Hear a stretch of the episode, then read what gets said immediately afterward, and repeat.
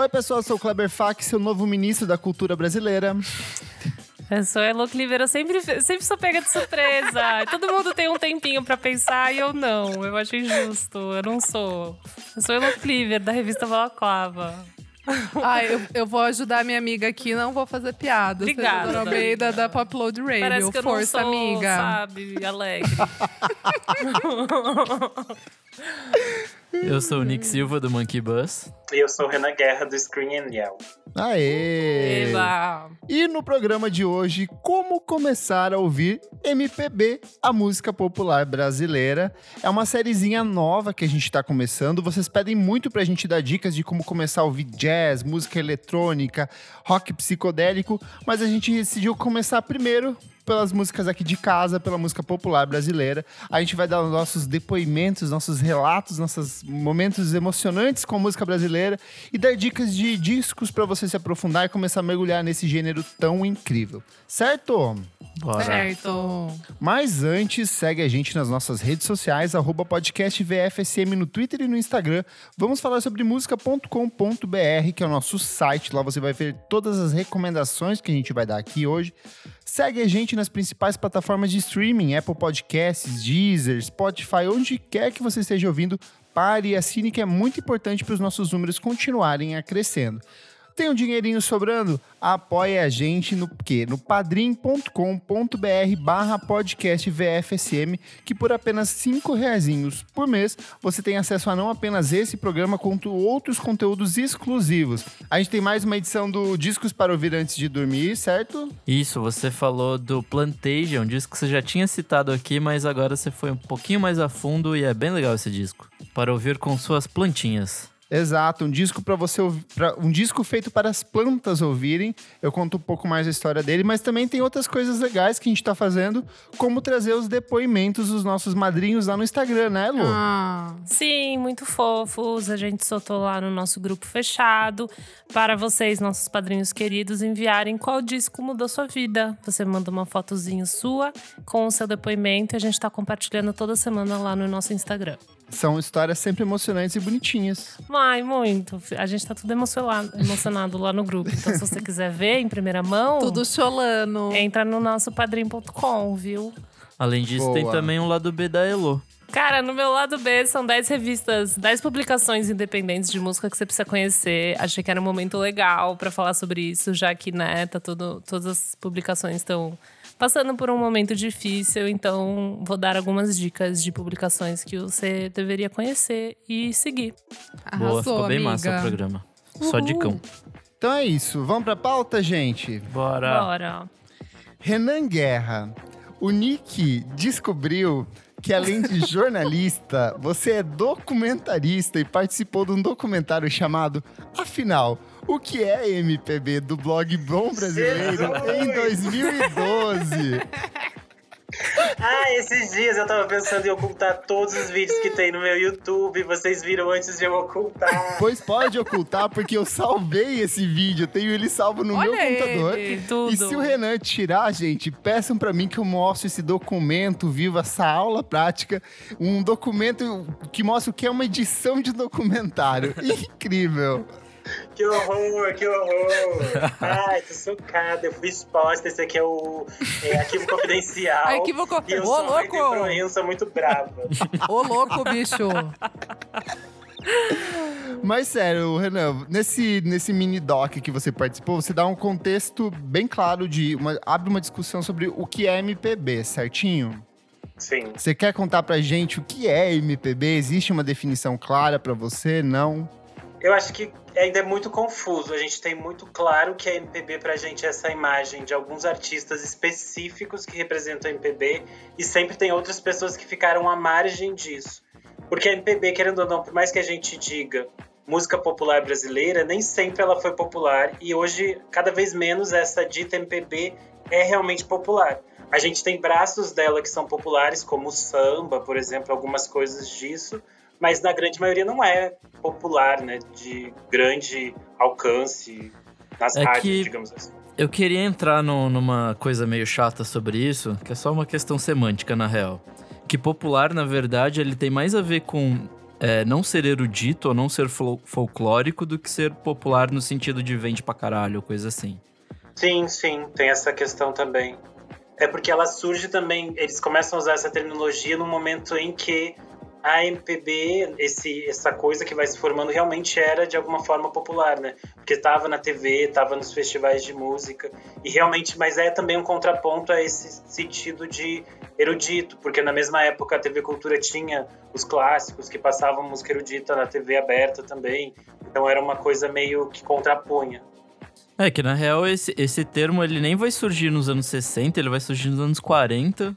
Então ele é um pouco. Ele é mais na era do rádio mesmo do que dessa era da TV. Então. Mas é legal que, assim, vendo alguns estudos durante a pesquisa, tem muitas coisas que são tratadas como música popular brasileira que, tipo, vem do século XIX, sabe? De tentar adaptar de um jeito ou de outro, de criar uma, uma identidade musical brasileira nesse Brasil. A mesma coisa que foi feita com a identidade do, do que é o brasileiro, a mistura do índio, do negro e do, bran do, do branco. Eles estavam tentando criar uma identidade musical pro brasileiro também. Então a gente Sim. vai ter, por exemplo, o próprio Vila Lobos tentando incorporar elementos de música caipira, de samba, dentro das orquestrações deles. Aí, claro que isso não era nem um pouco popular, mas era tipo uma tentativa dessa música erudita de abraçar ou dialogar com uma parcela maior do público, incorporar essa nacionalidade, né?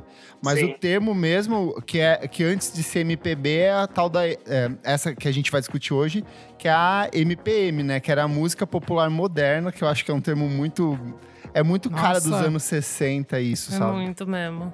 Quando eu falo nessa questão de é, meio que não ser popular no sentido de fazer sucesso, eu, eu- é uma tensão muito de que, como alguns artistas né, dentro dessa história foram deixados de fora. Por exemplo, a Diana, o Odair José, ou vários outros artistas dos anos 70 são muito próximos do que esses artistas maiores faziam, mas eles eram tidos como bregas, e daí eles não estão dentro dessa história é, oficial, digamos assim, da MPB, sabe? Uhum. Então tem uma coisa muito de mercado também.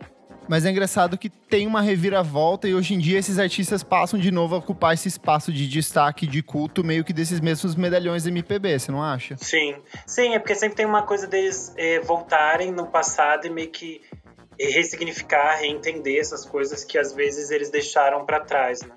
Uhum. Como a própria Jovem Guarda era meio Sim. ignorada e depois vai entrar. É que tem o lado deles serem meio rock and roll, né? De ser uma coisa, tipo, descaradamente estrangeira, não era tipo, sei lá, machixe ou samba ou bossa nova, que apesar de ter coisas de fora incorporadas, não era descaradamente coisas de fora. Então acho que tem isso É, sim. também. É, é que tem isso, mas também tem muito de, por exemplo, da, da mídia da época de tratar o que Caetano e Gil faziam como moderno, quando eles colocam a guitarra. Ah, muito moderno, eles estão misturando uma música internacional com a música brasileira, mas quando o Odair José faz isso, não é, tipo, bem visto, é tipo, Entendi. ah, é meio brega, sabe? Essa coisa do Uhum. brega mesmo, o próprio Uhum. termo brega, como ele era utilizado Uhum. de uma forma para algo muito ruim. Pejorativo. Eu acho que para esse programa a gente pode meio que é, concentrar ou tratar a MPB como esse movimento pós-bossa nova que começa ali no final do começo dos anos 60, cresce muito por conta desses movimentos de apelo de movimento estudantil, como uma resposta política à ditadura militar brasileira, e depois ele cresce musicalmente nos anos 70, busca por uma sonoridade cada vez mais psicodélica, justamente essa mistura de ritmos proposta talvez pelo, pelos novos baianos e todas essas bandas da época. Então acho que a gente pode meio que talvez como MPB no que a gente vai apresentar hoje, fechar nessa rodinha. O que, que vocês acham? Sim. Eu acho que tem muitos artistas que vão influenciar muitas das coisas que a gente escuta agora, né? Uhum, sim. Então, para começar, gente, eu quero entender qual é a relação de vocês, como que come- quando, como vocês começaram a ouvir MPB, se interessar por música brasileira, qual foi o momento de ruptura, se não gostou em um momento inicial. Queria que vocês contassem as suas experiências para tipo apresentar para essas novas pessoas, para esses ouvintes novos que vão ouvir o programa e que talvez tenham dificuldade de mergulhar na música brasileira de maneira geral. Você quer começar, Losita? Posso começar. Tava pensando nisso hoje, né? Tipo, é, para mim é, foi- é meio estranha a ideia de tipo, como começar a ouvir MPB, porque até muito, muito entre nós, assim, quando a gente conversa sobre as músicas que a gente ouviu quando criança, é sempre uma MPB, né? Então, na minha cabeça, todo mundo já começou a ouvir MPB. Todo mundo conhece, todo mundo gosta. Mas é uma questão que você vê como, tipo, uma música meio que você deixa de lado quando a gente tá realmente discutindo música, sabe?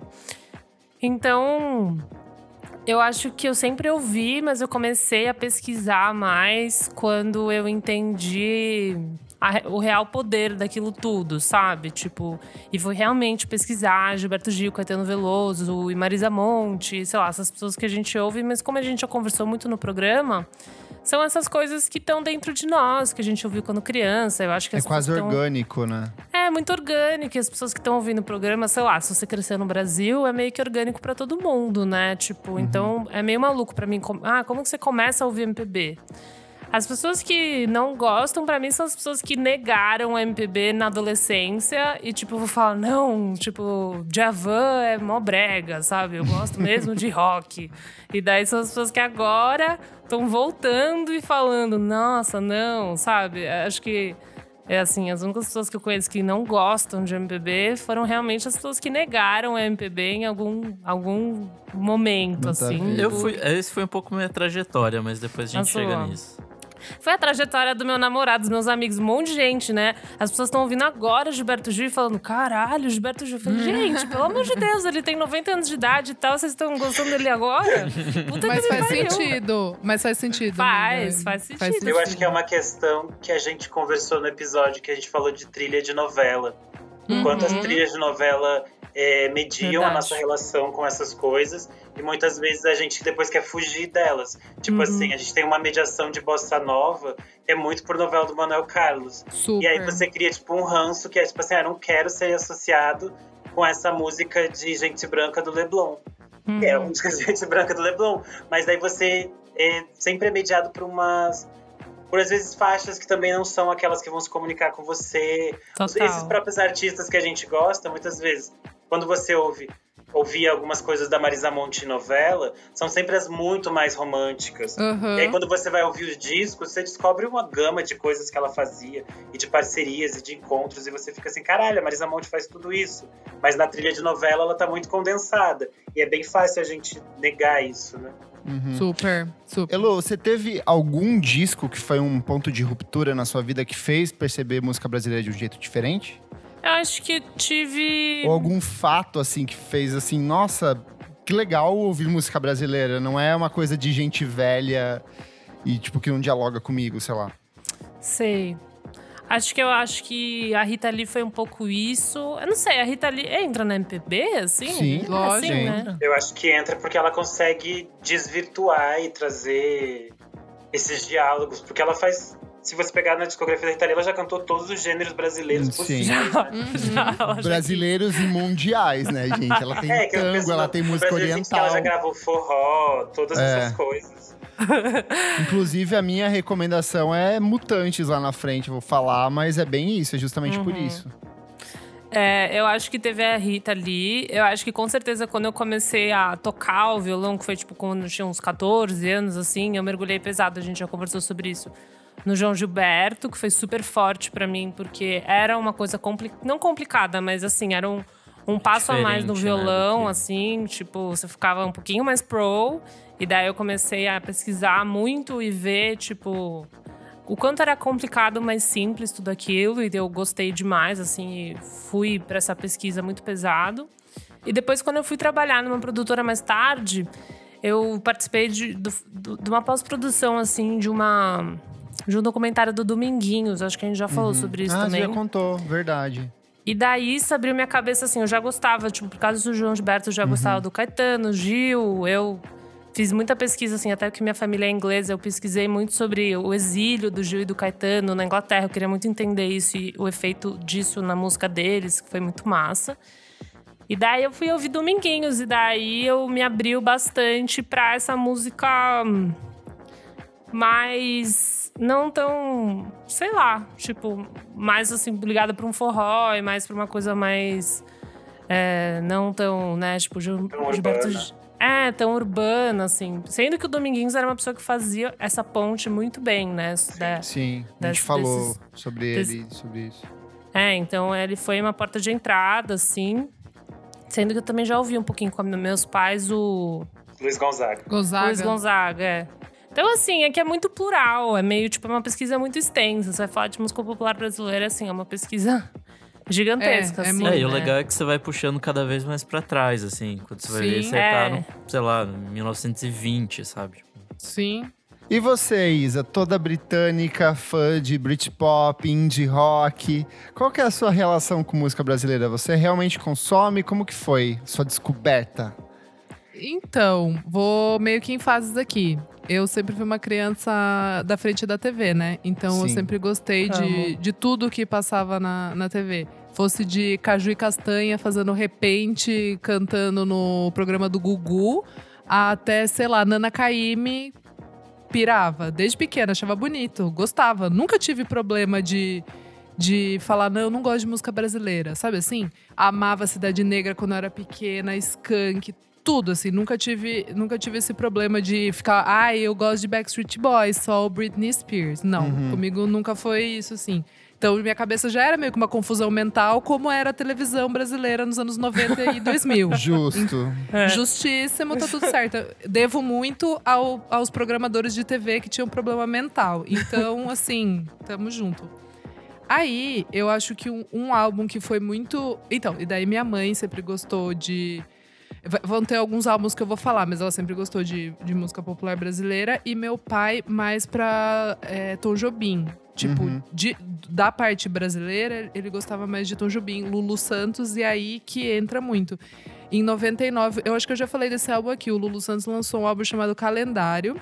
Sim. Eu, e- eu e meu irmão, a gente comprou pra dar de aniversário pra ele. Não, de Dia dos Pais. É, a gente comprou, é 99, eu tinha 7 anos. E aí, meio que eu peguei esse álbum e eu comecei a ouvir. E aí, eu ouvia todo o santo dia, tipo, pra ir tomar banho. Colocava, ouvia duas músicas lá no banho. E, tipo assim, foi um álbum que eu ouvi, acho que sem parar, tipo, três anos. E eu tinha sete anos. Então foi meio que a primeira coisa que eu ouvi por, por mim, assim, sabe? Não, não foi uma pessoa que falou, ah, ouve isso aqui, ou minha prima. Não. Simplesmente peguei o CD e comecei a ouvir. Mas eu- dali, mas para esse disco, pra você pesquisar outras coisas, foi um Então, tempo ou foi. Então, e daí, é, acho que até acho que uns 13 anos, eu fiquei mais é, pelo que a TV me mostrava, né? Que é todas essas coisas que eu já falei um pouco. Mas daí de eu pegar e falar, não, deixa eu ouvir aqui. é, deixa, eu, deixa eu procurar mais, foi, com, foi muito com o Caetano.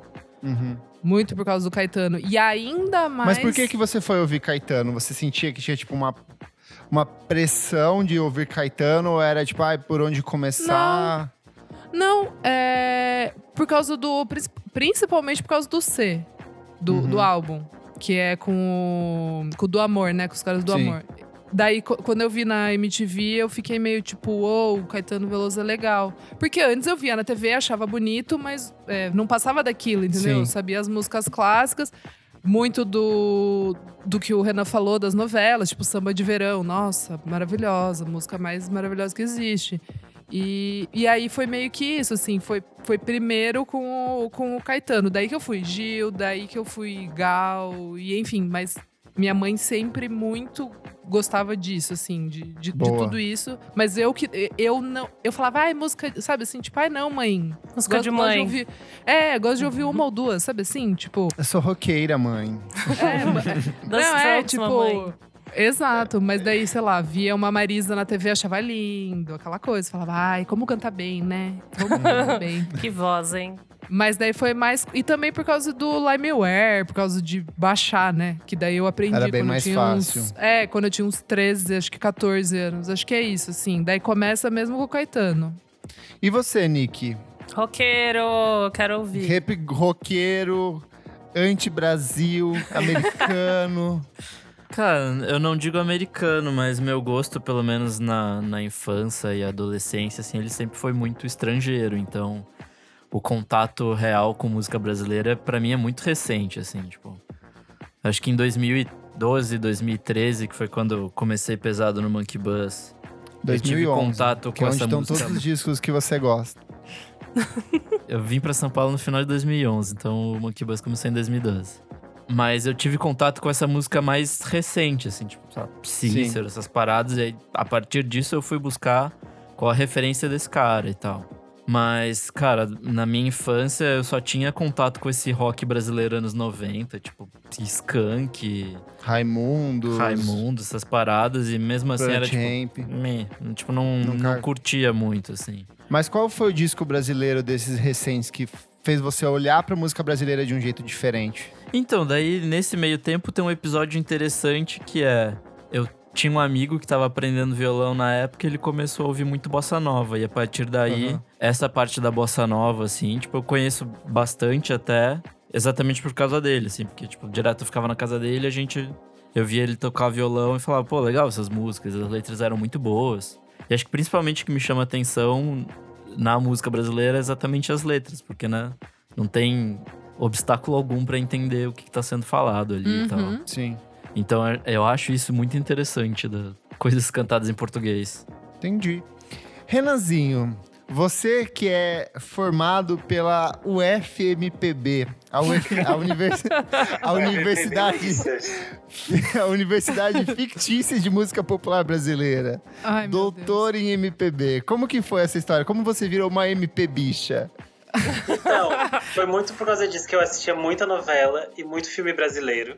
Então eu sempre tive contato com as músicas do Caetano, da Betânia, essas coisas todas. Mas era isso Sempre que eu falei. cinéfila. Sempre cinéfila. Mas tá certíssimo. E aí, só que essa- esse contato era sempre num sentido de. As canções, era isso que eu falei, elas eram muito românticas, eram as versões mais calmas, eram as coisas mais assim. Tanto que eu nunca entrei na, na bossa nova, eu nunca tive a fase Uhum. bossa nova. Já tentei baixar todas as coisas da Nara Leão, ouvi. Achei lindo, sucesso Ai, pra amo. ela. Mas aí, quando eu ouvi o Fatal da Gal Costa, eu descobri que tinha outra coisa, que ela podia gritar, que ela podia fazer um fuzuê, que podia ser outra coisa. E não era aquele canto de novela, que era tipo barzinho, um violão, não tinha nada a ver com isso. Sim. E aí o Fatal abriu minha cabeça de um jeito que eu fiquei assim, o que está rolando aqui? E aí foi aí que eu entrei nas outras coisas. As drogas mais pesadas. É, inclusive, acho que esse é um grande rolê que acontece, que é tipo a gente. Ou sei lá, a maioria das pessoas acharem que a MPB é só esse, essa coisa voz violão de É. barzinho. É, assim. total. E não só Uhum. isso, mas essa coisa mais formatada, que é justamente essa música de novela, sabe? Que às vezes a gente pega. Por exemplo, eu tive muita dificuldade pra entender Caetano Veloso. Foi só quando eu fui ouvir o C. Que daí, tipo, que eu tinha 16 anos na época, que aí bateu pra mim. Falei, ah, então ele É, faz outras exato. coisas além dessa música da novela. Aí você começa a voltar a pegar uns outros discos que você fala, caralho, tem muita coisa mais legal por trás. Por que, que as pessoas não estão ouvindo isso, sabe? Sim. Acho que tem um Uhum. pouco esse, esse processo. Mas acho que Super. também tem uma coisa boa de começar a ouvir esse tipo de música mais tarde, que é tipo, sei lá, igual você ouvir Lê Brás Cubas quando você tem 15 anos. Sim. Você não vai entender Exato. porra nenhuma, assim, tipo. Nossa, eu sou tão contra isso. Dá uma vai- raiva. Você vai entender o, o geral ali, mas as nuances É. e tal você não vai pegar. Uhum. Então, ouvir música, tipo, quando você tem uma idade maior ou um conhecimento maior, acho que é bem mais interessante do que, Sim. sei lá, só ter ouvido na, naquela época. Eu acho que são dois caminhos, porque a música tem uma coisa tão. Que transcende, que a gente não pensa direito, mas essas coisas ficam na nossa cabeça. Tipo, as formatações da bossa nova, elas são muito diferentes da, sei lá, da música internacional, de outras coisas. É uma coisa muito específica a bossa nova. Só que pra gente é completamente natural. Pra gente não é estranho. Sim. E nos outros países eles pensam, caralho, isso é muito foda. E pra gente é tipo É. a sonoridade da nossa cabeça. A gente É. sabe todas essas músicas de uma forma natural. Mas pras letras, pra, comple- pra entender a complexidade toda, realmente faz sentido quando você tá mais velho. Tipo, cada vez que eu volto em algum disco do Caetano, eu fico Super. sempre assim, o que, ele tá fazendo? O que é isso? Kleber, posso falar uma coisa que, que eu até que você falou num episódio aqui que eu nem lembro quando, quando foi. Já estou perdida aqui na quarentena. Fale. Mas, mas muito que você falou daquilo, que é, criança e adolescente não era mercado. Então eu Não. acho que MPB era muito um pessoal, tipo, vai, acho que uns 20 anos já era adulto, né, também, porque nossos pais, enfim, né? É que criança coisas ouvia foram- disco infantil, pra criança. né? É, exato. Tipo, Isso- eu, eu era meio- criança eu ouvia, sei lá, bananas de pijama e chiquititas. Exato, e as crianças ouviam um balão mágico. É. E aí, beleza. Então não era pra ficar ouvindo. Então eu acho que muito assim, é, da gente também entender esses artistas é, é com o tempo mesmo. Não acho que Posso- uma criança de. Posso dar o 10 meu anos depoimento? Vai. o meu vai, depoimento isso é ia falar. muito isso, assim. Tipo, é, eu fiz teatro durante 10 anos da minha vida, assim, desde muito novinho, desde os 7 até os 17 anos, lá em Taipulândia. E aí, assim, no teatro, automaticamente você acaba tendo contato com música por conta de influência do professor e tal. E aí, minha professora me apresentou Milton Nascimento. E eu achei insuportável. Eu falei assim, que coisa chata. Como que as pessoas param pra ouvir esse cara cantando Dos Cruzes? Eu eu lembro que ela me deu um DVD que era ele e o Wagner Tiso, eu acho, tocando piano e o Milton cantando. É que às lá, vezes ele canta Suíça. de uma forma meio monótona também, né? Não faz sentido pra Nossa, criança. eu falava assim, gente, Não, é uma que coisa pra se apresentar pra uma pessoa mais jovem. É, eu comecei que no Clube saco. da Esquina em Estrela Guia, com o diretor. Nossa, exa ai, você é maravilhoso, Renan. Exatamente. Mas aí, tipo, ao longo dos anos, tipo, eu, eu- comecei a pensar assim, o que foi que me apresentou? é, e- então eu sempre eu acho que tive a, tem a coisa do Los Hermanos, de ser, tipo, meio de campo pra nossa geração, de conhecer outros artistas. Mas eu lembro que quando eu ganhei o computador do meu tio, veio com várias músicas. E uma das que mais me encantou, assim, de cara, foi Secos e Molhados. Porque eu Ah, achava assim, uma coisa tão estranha, porque, tipo, tinha a questão de ser rock, era muito rock, só que daí de repente ia pra um baião, daí de repente ia pra um samba, e de repente uma coisa meio dramática. Então aquela coisa do teatro, junto com o jeito de cantar do Ney Mato Grosso, era uma coisa que me impressionava muito. Então eu acho que Secos e Molhados foi um ponto assim, tipo, e foi muito natural, foi porque tava lá no computador, sabe? Tipo, nossa, que legal isso aqui. E eu sinto que a partir disso eu comecei a caçar outros artistas que meio que transitavam por isso ou que pervertiam esse som, tipo, muito de dessa MPB convencional. Então, quando eu caí no Mutantes, meu Deus, assim, a minha vida, tipo, minha cabeça explodiu, porque eu falava, é muito estranho isso, mas é muito legal. E era cool, ela, ele, é, tipo, a Rita Lee tinha um jeito de cantar todo esquizofrênico, e aí a sonoridade era toda torta. Eu acho que a partir disso foi meio que me abrindo portas pra, tipo, eu comecei a entender que meu rolê não era essa coisa mais tão convencional, e fui atrás justamente dessas coisas estranhas, essas misturas, essas coisas que, tipo, me agradavam, sabe? Tanto que, tipo, Milton mesmo, foi demorar anos até conseguir gostar. Aham. E hoje, meu Deus, é tipo, entra na minha casa, sabe? Tipo, perfeito. Eu amo tudo que esse homem faz. É, o Clube da Esquina é um desses álbuns. É um desses álbuns que as pessoas colocam, tipo assim, álbum base que você tem que ouvir pra começar a entender música brasileira. E às vezes pode ser um álbum que vai acabar afastando a pessoa, porque não é um álbum. É uma boa pergunta pra gente discutir aqui. Vocês acham que vale a pena começar pelos clássicos? Não. Eu não, eu, eu Depende não do acho. clássico. Ah, eu. Por exemplo, é, um depende, você- mas eu acho, talvez. Por Eu exemplo, pra roqueiros, por exemplo, Caetano, vamos falar de Caetano. Exato, tem que Certo. ser pra cada tipo É, de. depende de onde você tá É, começando. porque, tipo, Caetano teve uma fase. Todo mundo entrou nessa. Ai, trans é o melhor disco do Caetano. É o melhor disco pra roqueiros. É. Exato, Total, você tem exato. razão. Agora, exato. por exemplo, se eu fosse indicar pra uma pessoa que gosta de música pop, eu indicaria o Bicho, de 77, que tem Leãozinho, tem o Índio, Sim. tem Tigresa, tem Odara. É tipo o disco perfeito pra quem gosta de música pop. É super fácil, é super Caetano, é super estranho apesar disso. E é outro rolê, já é outro caminho. Eu acho também. Eu acho que não tem nada a ver com. Ah, eu, eu até entrei por curiosidade pra lembrar aquele, ah, os 100 álbuns que a Rolling Stone Brasil Sim. nomeou dos melhores do Brasil. Cara, o top 10 ali eu acho completamente, tipo, não pra uma pessoa que vai começar Ai, a ouvir. Mas eu, eu acho que não. porque tem, eu acho que o tem o Acabou Chorare, que é o primeiro, né? Eu não sei, eu acho que ele é um disco muito fácil de gostar, porque tipo, É, né? Ah, eu- ele eu é não muito acho tanto. Sério, eu, fui eu acho gostar, ele eu sempre fui demorar pra convidativo. gostar, assim. Eu fui demorar pra Ele é gostar. meio Norvana dos discos, assim, ele une todas as É, tribos. ele une todas as tribos, o hipster, o hippie, o velho, o novo, meio que eu sinto que ele é um disco meio bom. Mas eu realmente acho que se for pra iniciar pela música, de conhecer música brasileira, vai do que tá rolando agora, sabe? Pega, tipo, Letrux, pega Luísa Lian, pega essa geração nova de artistas, esses novos compositores. É. Umas coisas mais pop, tipo Mamundi, parte do da beat, sabe? Eu acho Depois que você vai ter uma, volta. uma geração de novos artistas que, tipo, de, de novos ouvintes que vão começar, tipo, se interessar pela MPB justamente a partir dessa geração atual, sabe?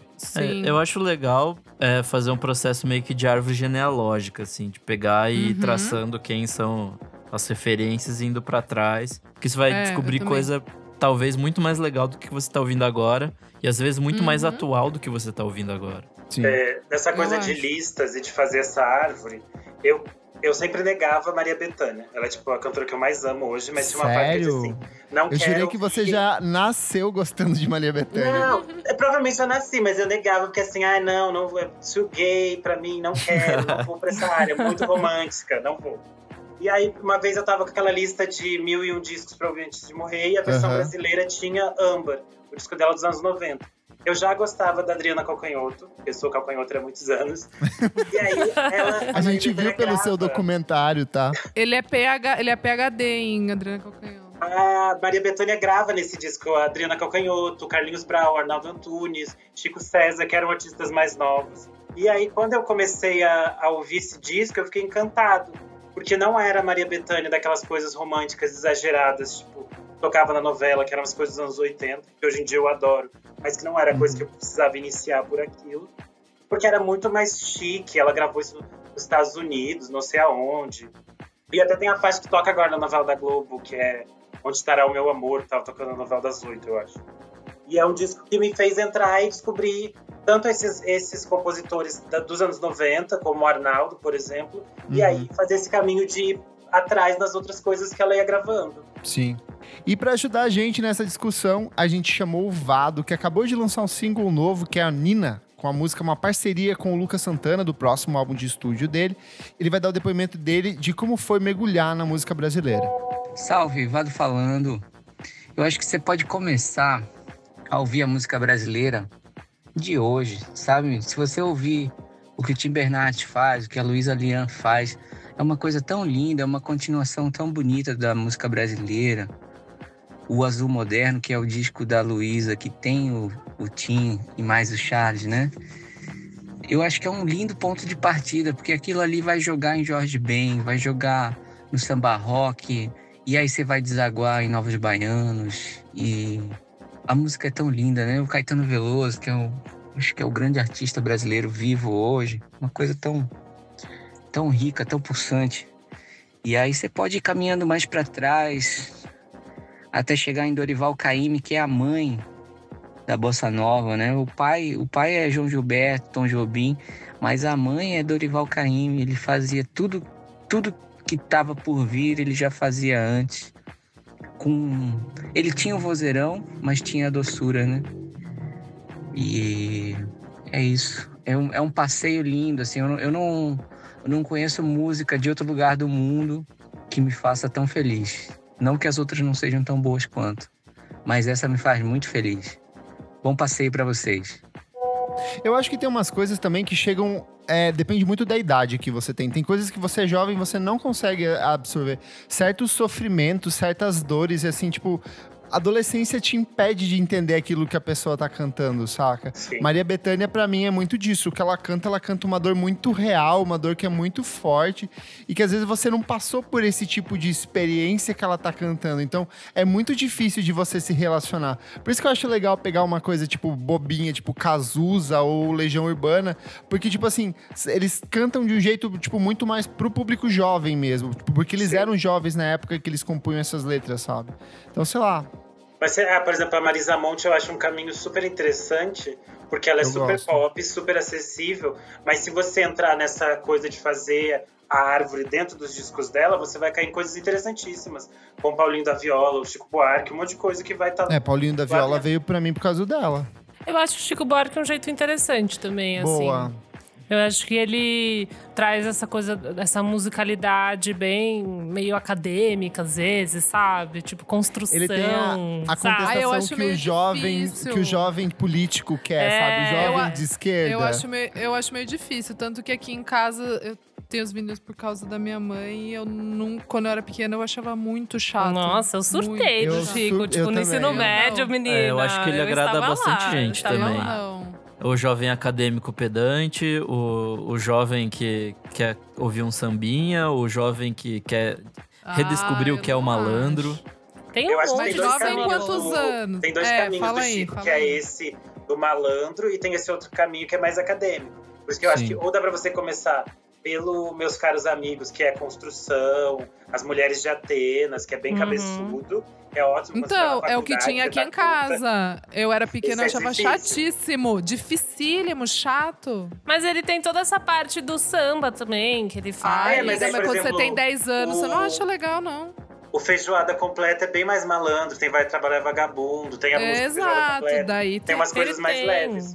Aquele Madalena foi pro mar. É tipo um monte de coisa mó levinha, assim, tipo, Mega João Gilberto, música curtinha, tipo, É, os música- primeiros tem isso. músicas Um de dos amor. primeiros sabe? dele, tipo, além do Construção, que eu gostei, foi o Chico Buarque Volume 3. Eu lembro que eu amava esse disco, eu via pra caramba. Que é o que que tem tem, ela? Des- ela Desatinou, Retrato em Branco e Preto, tem Carolina, Roda Viva e, tipo, Ai, Funeral amo. de um Lavrador. Então ele vai pra essas coisas, tipo, de dois extremos, assim, que foi uma coisa que me encantou bastante nele. É, pra mim o que faz mais sentido, talvez, se tratando de Chico Buarque, são aquelas coletâneas temáticas, que era tipo o vagabundo, verdade. o político, o amoroso, porque Sim. ele consegue, tipo, comprimir, sei lá, umas 50, 60 músicas, é, umas cinco facetas dele que são bem legais, assim, são bem distintas entre toda a carreira Uhum. dele, mas acho que faz sentido ouvir pelo, men pelo menos Chico desse jeito.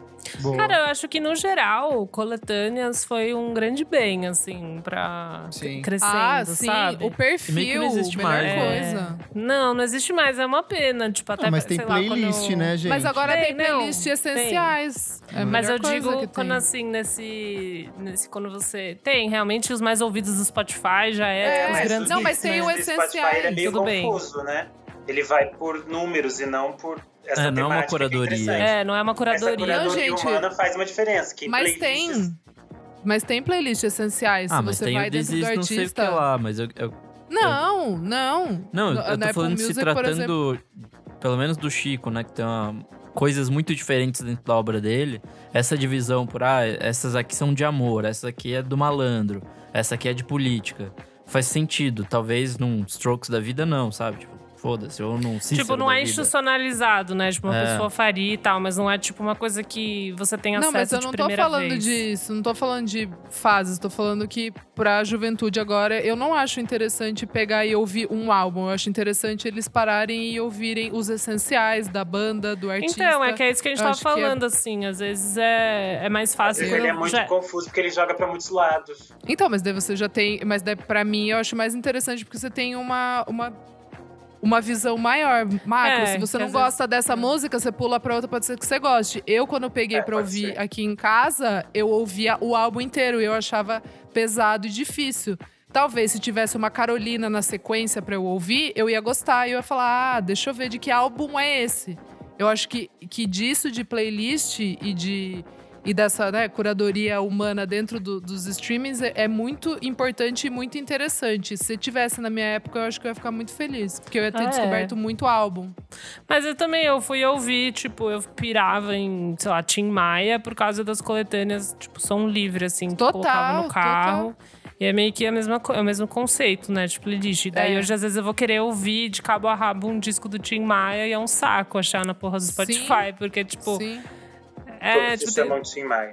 as, as épocas são misturadas, umas coisas chatas. Ao vivo tá ele gritando com o técnico, daí eu fico meio Exato. porra, tipo, banda exemplo, banda Vitória Nunca. Régia. Caminhos pra nunca se começar ao vivos do Tim Maia, porque eles Nunca. falam todos. nunca. Nunca comecem por ao vivos do Tim Maia, nem ao vivo É ele xinga- Soares. É ele xingando a banda 20 minutos. E eu só quero constatar aqui que oficialmente a gente tá velho porque a gente tá saudoso de coletâneas da Ação Livre. E é isso. Total. Coletâneas. Perfil, perfil. Millennium, é perfil, gente. Perfil. eu acho do Los uma Hermanos. coisa. Sempre que alguém me pergunta pra. Ah, quero começar a ouvir um gênero novo, um, disco, uma, um, um gênero de eletrônico, um gênero de rock, alguma coisa nesse estilo. Eu sempre pergunto a pessoa assim: você tá disposta a ouvir? Que eu acho que muito desse interesse de você conhecer outras coisas parte um pouco da pessoa em estar disposta a conhecer essas coisas, sabe? Uhum. Se você vai mergulhar em um gênero, em um estilo específico e você não tá nem aí, continue ouvindo o que você já ouve naturalmente, sabe? Eu acho que essa. Não, não, não precisa existir essa obrigação de gostar de MPB, por exemplo, sabe? Que eu sinto que às vezes muita gente, a gente. Muitas vezes, por exemplo, mes- me- mesmo no, no meio de música, de- de pesquisa, de crítica, de jornalismo, existe um, um certo preconceito contra, ah, você ainda não ouviu tal disco, sabe? Tipo, é, vá nas- no seu tempo, sabe? Não fique se forçando a gostar ou fingir que você gosta de um gênero. Por exemplo, eu acho chorinho um porre, sabe? Esses- essas coisas, tipo, muito, muito clássicas, assim, cara. Eu acho, tipo, pixinguinha. Ai, eu amo! Nossa, é bonito, Nossa. Porra, pixinguinha Não consigo, velho, não É consigo. polêmica. É que Vai pra mim, é que para mim entra muito naquela coisa que são estilos. Eu consigo entender a relevância, só que não dialoga comigo. É tipo blues, Sim, sabe? eu sim, já falei tipo, sim. não não me Que não não, bate. Não bate. Mas eu também foi porque na escola a gente, na, na aula de música, a gente teve uma época que a gente aprendeu muito sobre Pixinguinha. Daí acho que por isso também que pra mim é fácil. Talvez se eu fosse Uhum. pegar um pouco mais velha, eu não teria, não, não teria gostado, talvez. Tá vendo como isso que eu falei? Às vezes você tem um contato diferente na infância, faz. Exato, faz toda a diferença. Às vezes Uhum. até mesmo de você estar aberto a conhecer os outros gêneros, sabe? De Super. vou experimentar isso, vou me dar esse. Super, conhecer. super. Não, tava só falando desse negócio dessa. Não tem essa necessidade de você ouvir, né? Você pode ir no seu tempo. Eu, eu super concordo, mas eu acho que tem uma questão. Eu vejo muito com a galera do rock, assim, né? De não se propor a ouvir e achar. Tipo, que nem quem acha Beatles uma bosta e acha brega e não é tudo Sim. isso, sabe? E daí você não ouve porque, ai, foda-se. Tipo, É que daí é uma, gera, é uma coisa da geração atual. Eu tava falando esses dias com vocês, eu acho, do grupo de MPB lá que eu tava, de shitpost de MPB. Que, tipo assim, é uma geração que meio que. É, é muito próprio dessa geração. geração. E, tipo, eles renegam certas coisas, tipo, por, por, por pura birra, sabe? Por, tipo, bobeira mesmo. Tipo, ai, essas coisas antigas, meio que, tipo, foda-se o sau- saudosismo e a Aham. nostalgia, Sim. né? Tipo, e cara, não é isso, né? Você vai ouvir Gilberto Gil e tem um monte de gente querendo fazer a mesma merda que ele fez, só que ele fez muito melhor já, sabe? Sim. Ou você vai ouvir Sim. Djavan, que fez essa coisa, Sim. tipo, estética nos 80, que um monte de gente tá tentando recriar. Tipo, o cara já fez, tipo, ficou lindo, a letra dele é foda. Não que você não é pra você fazer, mas Ele canta um Bora- absurdo. Bora entender que, entendeu? Você, tá- você é influenciado por tudo isso. Então, eu acho que as pessoas que renegam essas influências, eu acho meio tosco só. Uhum. assim. A galera É, vai chamar aham. de genial alguém que tá fazendo a mesma coisa que já foi feita, tipo, há uns 30 Isso, anos atrás. isso. sabe? Simplesmente Velho, porque mas- não conhece. Uma das coisas que me irritava muito é quando surgiram, tipo, umas seis, sete bichas que fazem a mesma coisa que o Ney Mato Grosso já fez há 30 Ai, anos. sim, isso é E todas insuportável. elas negavam as comparações com o Ney Mato Grosso. Sim. Quando deveria ser tipo um orgulho alguém dizer que você parece Sim. 5% do Ney Mato Grosso. Porque o homem rebolava de bundas de fora na frente dos militares. Sim. E aí as gays agora dizem, ah, eu não quero ser comparado ao Ney Mato Grosso. Ah, que bom, Sim. né, amiga? Porque ele é melhor. É. que bom que existe a Isso- humildade dentro Isso é o que eu você, mais né? recebo de retorno de crítica. Às vezes eu faço uma análise, eu falo, ah, lembra muito tal disco de tal momento. Aí a pessoa fala, nossa, nunca ouvi esse disco. Tipo, então ouça, porque tipo, você tá Ouça copiando essa pessoa, cara. É, isso é legal É pra bem caramba. isso. E é uma forma de introduzir galera aos, às novas, tipo, a coisas antigas, na real, né? Aham. E também para participar dessa discussão, quem veio aqui é o Tata Aeroplano, que deu um depoimento dele de um disco que mudou a vida dele e fez com que ele tivesse contato com outros campos da música brasileira. Ouve aí. Fala Kleber, Tataro Plano por aqui. É um prazer aí participar do podcast para falar um, um pouco assim da, da, das minhas primeiras experiências com discos, né, da MPB. E, vem logo da minha infância mais remota, tipo, quando eu tinha lá meus 4, 5 anos de idade, eu já estava super conectado em música e eu me amarrava muito num disco que passou a me acompanhar pro resto da vida e uma grande referência que é o Acabou Chorare, dos Novos Baianos. Então, meus pais, eles, eles, eles escutavam muito esse disco, cara. Eu me lembro deles namorando, assim, juntinhos, escutando o, a Preta Pretinha. E a gente é, passou uma, uma temporada no sítio. E nesse período, esse disco era um disco que quase que rolava todo dia de manhã, na hora do café da manhã. E eu pegava o encarte e eu ficava louco porque aquele, o encarte tinha, tem uns copos, tem umas coisas meio de tapioer no, nos baanos, e que no sítio era assim. E como tem essa coisa meio do, do mato, né? É, eu ficava imaginando que, que eu acho que talvez aquele disco, aquelas pessoas poderiam estar ali por perto. Então tinha, eu ficava tipo pirando nessa, nessas, nessas situações. E enfim, foi um disco que me marcou minha infância. Eu tenho esse LP até hoje. É, eu, nas minhas, depois, discotecagens, é, cara, sempre coloquei uh, repertório desse álbum, Besta é Tu, a própria Preta Pretinha sempre fez parte dos meus sets. E uma inspiração para mim também como, como compositor, como músico. É um álbum que para mim é, é uma grande referência e, e, e não envelhece, pelo contrário, né? E que coisa boa. É isso aí. Um grande abraço. Vamos para uma discoteca básica aqui, gente? Cada um separou suas coisinhas, diquinhas. Quem quer começar? Bora Nick. lá. Cara, eu vou começar com. Você que é um iniciado recente. Eu vou começar com um clássico, Reconstrução, do Chico Buarque. É, Acho que ele é um ótimo ponto de início aí para para onde você pode chegar com, com o Chico Buarque. Apesar dos anos 80 e 90 ele ter feito umas coisas meio esquisitas, os anos 70. Tipo blackface. tipo blackface. tipo blackface. Quem não fez algo esquisito nos anos 80 não viveu os anos 80. Mas enfim, a, a parte deles do- da metade dos anos 70 e, e o começo, né, que era os, os anos 60 ali, é, é irretocável, assim. É muito bom, tem toda a parte, essa parte dele de sambista mesmo.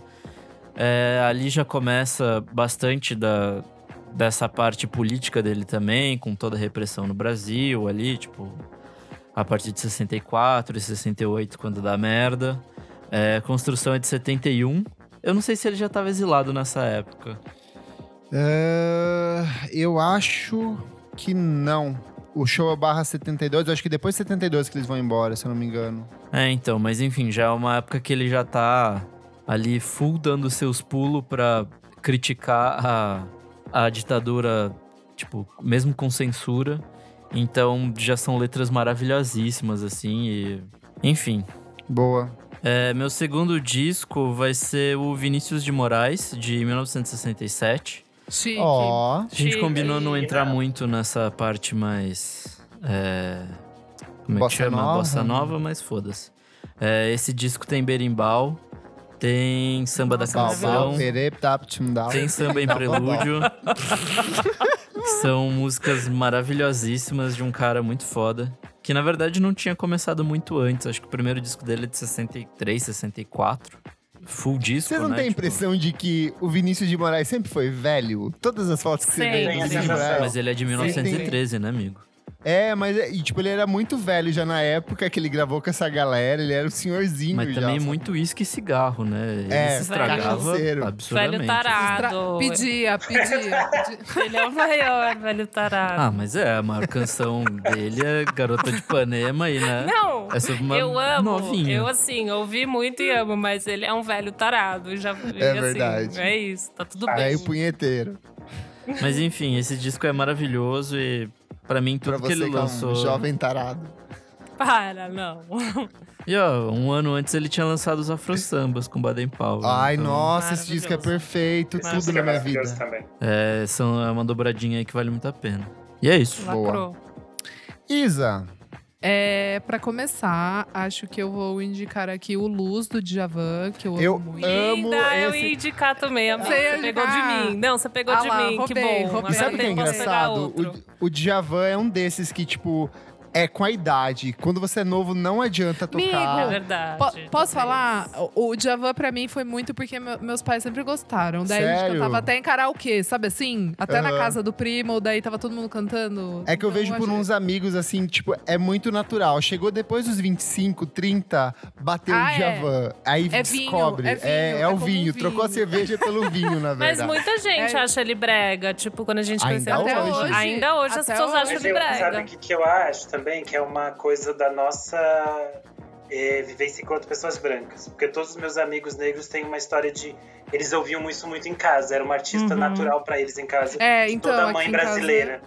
Então, e, mas, a- mas é isso que eu falei. Talvez em algum momento alguém criou essa história de que Javô era meio brega, meio. Gente, Hum. que, E aí a que gente bla- não teve essa coisa de ouvir. Mas também É. pode ser uma coisa geracional, talvez, que, tipo, a geração que acompanhou Djavan, tipo, por alguma rusga e, tipo, não gostou e a gente foi impactado por isso, sabe? E, tipo, pra geração atual, talvez Djavan volte a ser uma coisa muito legal, Ah. muito fresca, sabe? É, mas tipo aqui É. Paulo, hoje por exemplo, na, muito nessa.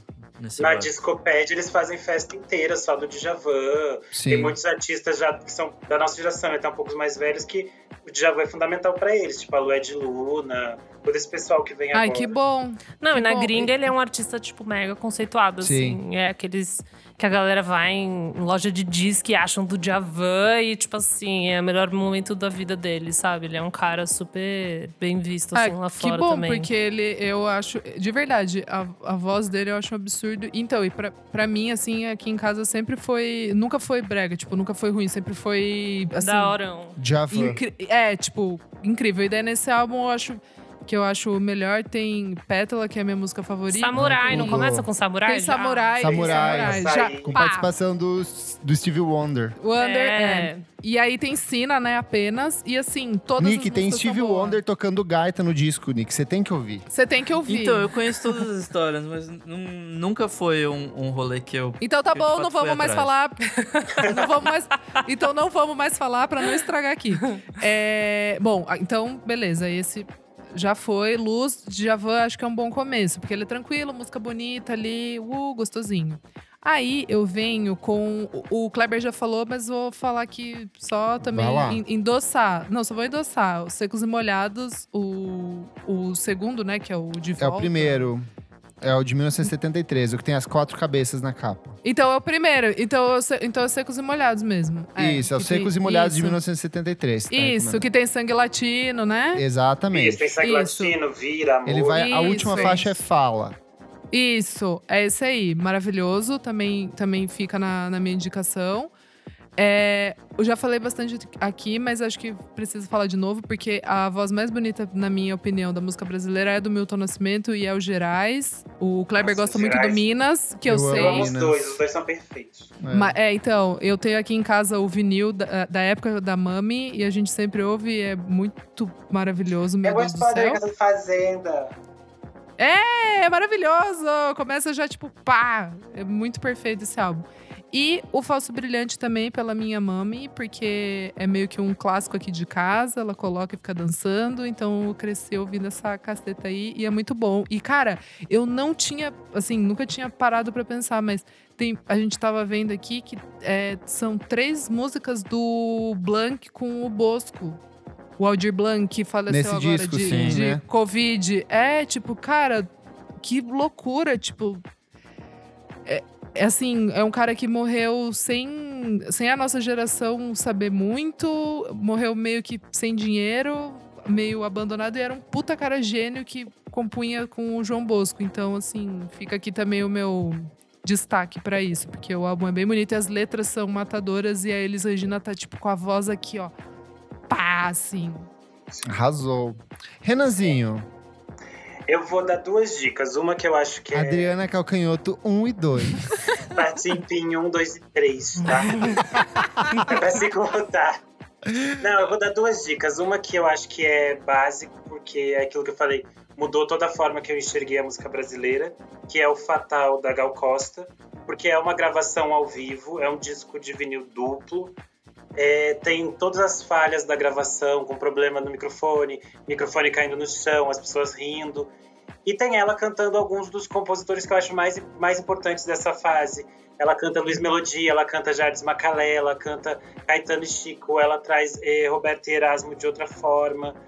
É um disco que para mim fica assim, ah, e a voz dela nunca esteve tão poderosa, assim, tá muito alta. Quando ela canta Vapor Barato, você entende por que que depois o pessoal do Rapa pediu desculpa pela versão deles, porque aquilo que ela fez lá não é pra mexer.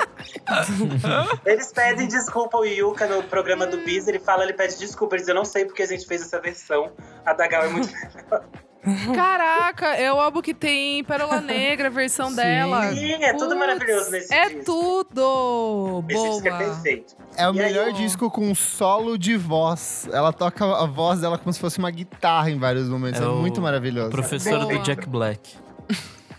Aí, E o outro. pra quem, quem, pra quem quer ir por um caminho estranho, não quer, ai, não quero os clássicos, sou diferente, sou é, moderninho. Aí eu indico o Circulador do Caetano, porque Uh! toda vez que eu volto, parece que esse disco foi feito esse ano, assim. As coisas que ele fala sobre o Brasil, sobre é, a, ah, o caos que tá aqui fora, gente. É, tá nesse disco agora. E ele é um disco de 91, é da fase que o Caetano trabalhava com o Arthur Lindsay. Perfeito. Então, tem essa relação de, de MPB com uma guitarra estranha, com umas coisas estranhas. As letras do Caetano são assim, ah, tem fora da ordem, o cu do mundo são Pode doidas. E tem coisas que são bem mais pop, tipo, tem Lindeza, tem essas coisas que ele fez apaixonadinho pela Paula Lavigne. Então é um álbum bem legal. Boa. Boa. Elô, filha de João Gilberto. É, gente, com certeza o João Gilberto. é, Chega de saudade, a gente já falou muito sobre ele. Eu acho interessante ouvir os ao vivos dele. Tem um que ele tá em Tóquio, que eu acho especialmente legal também, o Eu setlist. amo. Ele é um dos meus discos ao vivo favoritos É da muito Tá no, YouTube, tá no. YouTube, né? Não Tá, só tem no YouTube. Tá no Tem Spotify. no certo? Spotify, só que no Spotify Entrou? tem que colocar com, com as- o alfabeto lá. Alguém Ah, gastou o link uma vez. Se Eu você, nunca não, você não vi. consegue escrever em português, não vai achar. Alguém tinha, Ah. tipo, o hiperlink pra você clicar, porque não se Meu precisa. Deus! Mas se você for pelo, pela página de artista dele descer no, nos álbuns, você acha, tá? Em Tóquio. Sério, eu vou. Nossa, agora. Eu amo. Ficou nervosa. A comunidade barcelonista ficou nervosa. É, Cara, eu acho Tá que. aqui! É, é muito bom. Tem todos os hits que às vezes eu não achava nos discos, tipo Bolinha de Papel, Acontece que eu sou baiano, algumas que eu não consegui achar. E daí ele cantou nesse É perfeito. em Tóquio. É muito bom. É interessante ver como ele toca o violão, é diferente, enfim. Você sabe Esse por que, assim. que ele gostava do público japonês, né? Quietinho. É, eles não, não falavam Não nada o falavam show nada. inteiro. Ele só Só batia batia palma. palma. É. Eu amo. O Daí. público japonês, aliás, é tipo o maior consumidor de música brasileira. Mas né? brasileira, É. né? E eles É. que mostram as coisas de novo pra gente. Inclusive É, o pagode é mesmo. japonês, melhor coisa. Meu Deus do céu. Ou as, as asiáticas cantando os Eiros da Bahia. Gente do céu. A gente atrapalhou Elu, segue, Elu. Tudo bem, tá desculpado. Bom, gente, a, a segunda pessoa que, assim, além da Marisa Monte, que também vou falar daqui a pouco, mas a, o Gilberto Gil, acho que é uma das pessoas que eu mais amo, assim. O músico que eu mais amo no Brasil. É impressionante. Eu acho que eu cheguei nele depois, assim, sempre tem, né? Ah, eu cheguei pelo Caetano, eu fui pelo Gil Uhum. primeiro. Tipo, não sei, parece uma disputa, né? É, mas é, ou é você Gal ou Betânia, você é Gil. É, Gil ou Caetano. Eu ouvi Caetano antes, mas quando eu cheguei no Gil, tipo assim, pra mim não tinha muita discussão, sabe? Eu acho que ele traz questões de ser um homem preto, eu acho que ele traz questões do Brasil, eu acho que ele é, tipo, muito uma síntese de discussões que a gente precisa ter até hoje, então eu acho muito babado. É, eu gosto muito dos ao vivos dele, porque eu acho que são bem diferentes. Tem um Unplugged de, de 1994, que também tá no Spotify, que é muito massa. Eu acho que é um jeito legal, porque tem um compilation também. Tudo Chama bem que... Acústico MTV no Brasil. É tá? do MG, da MTV? Ah, tá. É, É porque a marca Eu não não, pode. Perdeu. é, eles não, não É, usam não mais a pode. marca MTV. Ah, tá, porque eu vi aqui. Eu comecei a ouvir de novo no Spotify, porque tinha Sim. várias. Aham. Ah, então tá todos, bom. tipo, todos eles tá tipo acústico ou unplugged. Unplugged. Isso. No Spotify não tem nenhum nome da MTV, mas é o da MTV, gente. É, eles Porque eu fui link da MTV. Realmente, eu fui ouvir porque era todas as versões que estavam no meu imaginário, tipo, né? Porque a gente ouve a música ao vivo e a gente decora tudo que aconteceu. E era esse que, que era. Então, acho que aí tem um, um setlist bom, com coisas do real, se sabe? Tem uma, um universo gostoso. Ai, delícia. É muito bom e versões muito gostosas. Lógico que são mais calmas porque são acústicos, né? Mas eu acho que é bom de começar. E se você é roqueiro e você não quer, você pode ouvir o. O Expresso 2222. 222222. Ai, foi o que, foi o que eu comecei a ouvir. Olha que loucura, e eu sou roqueira. Então, porque é rock, menina. Ele é roqueiro. Menina, é Hoje é dia de rock, verdade. bebê. Hoje é dia de rock. então, se você é roqueiro, você pode começar por lá, porque é um rock maravilhoso. E ele faz uma misturinha com, com samba. Back to Bahia, assim, é uma das músicas mais maravilhosas existentes. Uh. E pesquisa a letra, daí você pode entrar nessa, nessa surra. E por último, a Marisa, que. Entrando que no. não podia deixar de falar. Ah, gente, não Porque vou toda edição a gente tem que falar, porque a gente É, assina um contrato. falar Eu juro por Deus, eu juro por Deus, eu acho que a gente falou no mínimo em 70 edições. Eu não tô brincando. Ah, Isa, você só fala de Oasis e Strokes, dá um tempo, menina. se Não, liga. mas eu falo também da menina Marisa. Eu Deixa já falei hoje dela. sem querer, vocês atacam a minha calcanhoto. Aliás, é outra briga. Calcanhoto de Aquiles do, do Renan. Eu amo. Gente, Toda um é uma dia. grande briga de diva pop. Vamos trabalhar verdade. pra, pra conhecer a Marisa um dia? Tipo, Vamos. Ai, vamos fazer sonho. isso? Porque eu ela não sei sai de como. casa. Eu não sei como eu ia Mas reagir. a A gente gente vai até não? lá entrevistar ela. Eu vi ela no Lola, desculpa. Ah, vi ela de longe. Você vê ela perto? Não, eu vi ela perto, amiga. Aff. muito perto. Nem Eu era, era qualquer mulher de óculos Era cabeluda. ela com a filha Era a dela e com o marido. Eu vi, do meu ladinho. Enfim, só finalizando, a gente já falou de muitos discos, mas entrando nessa brisa também de, de conhecer, comece pelo Barulhinho Bom, disco ao vivo, grande select também.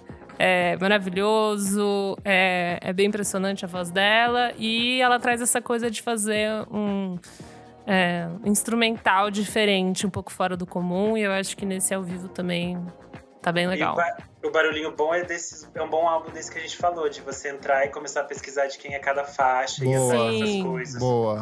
Muitas ela faz muitos covers, né? Ela sempre fez isso. Então, cara, eu acho que é isso. Eu ia falar do Tim Maia, mas sei lá, honestamente. Eu acho que vou deixar com esses nomes aqui que eu falei agora, que eu acho que tá bom. Ah, arrasou. Ótimo. Vou eu então. Tem um cantor que eu gosto muito que lançou um disco ao vivo em 2006, chama Jorge Versilo ao vivo. Ai, que Brincadeira, delícia de álbum. Não, jamais. É, vamos lá. Vou começar com Cartola, o disco de 1976. Foi o disco que me apresentou samba, me fez entender, tipo, o que é uma pessoa que de fato sofreu na vida, se apaixonou por amor. Tipo, você acha que você já sofreu, você não sabe nada. As histórias que esse homem canta nesse disco são lindíssimas. A capa é uma das minhas capas de disco favoritas da vida, que é ele e a senhora sua esposa na capa, lindíssimas tudo. ali com aquela fonte branca destacada. Nesse disco você tem O Mundo é um Moinho, você tem Minha, você tem Não Posso Viver Sem Ela, Preciso Me Encontrar, Só As as. Rosas Não Falam, Ensaboa. Tipo assim, De aço. basicamente várias músicas que todo mundo já regravou em algum momento ao longo da vida. Então esse disco, assim, é um- uma boa forma de você mergulhar no samba e nessas músicas, tipo, rock triste, meu amigo. Rock triste não é nada, o sofrimento verdadeiro tá É aqui mesmo? nesse disco. É mesmo. O emo não é nada. Não é nada. Aí, tipo, a Isa roubou meus secos e molhados ali, então nem vou, nem vou falar. Mas é um disco de 1970 chamado A Divina Comédia ou Ando Meio Desligado.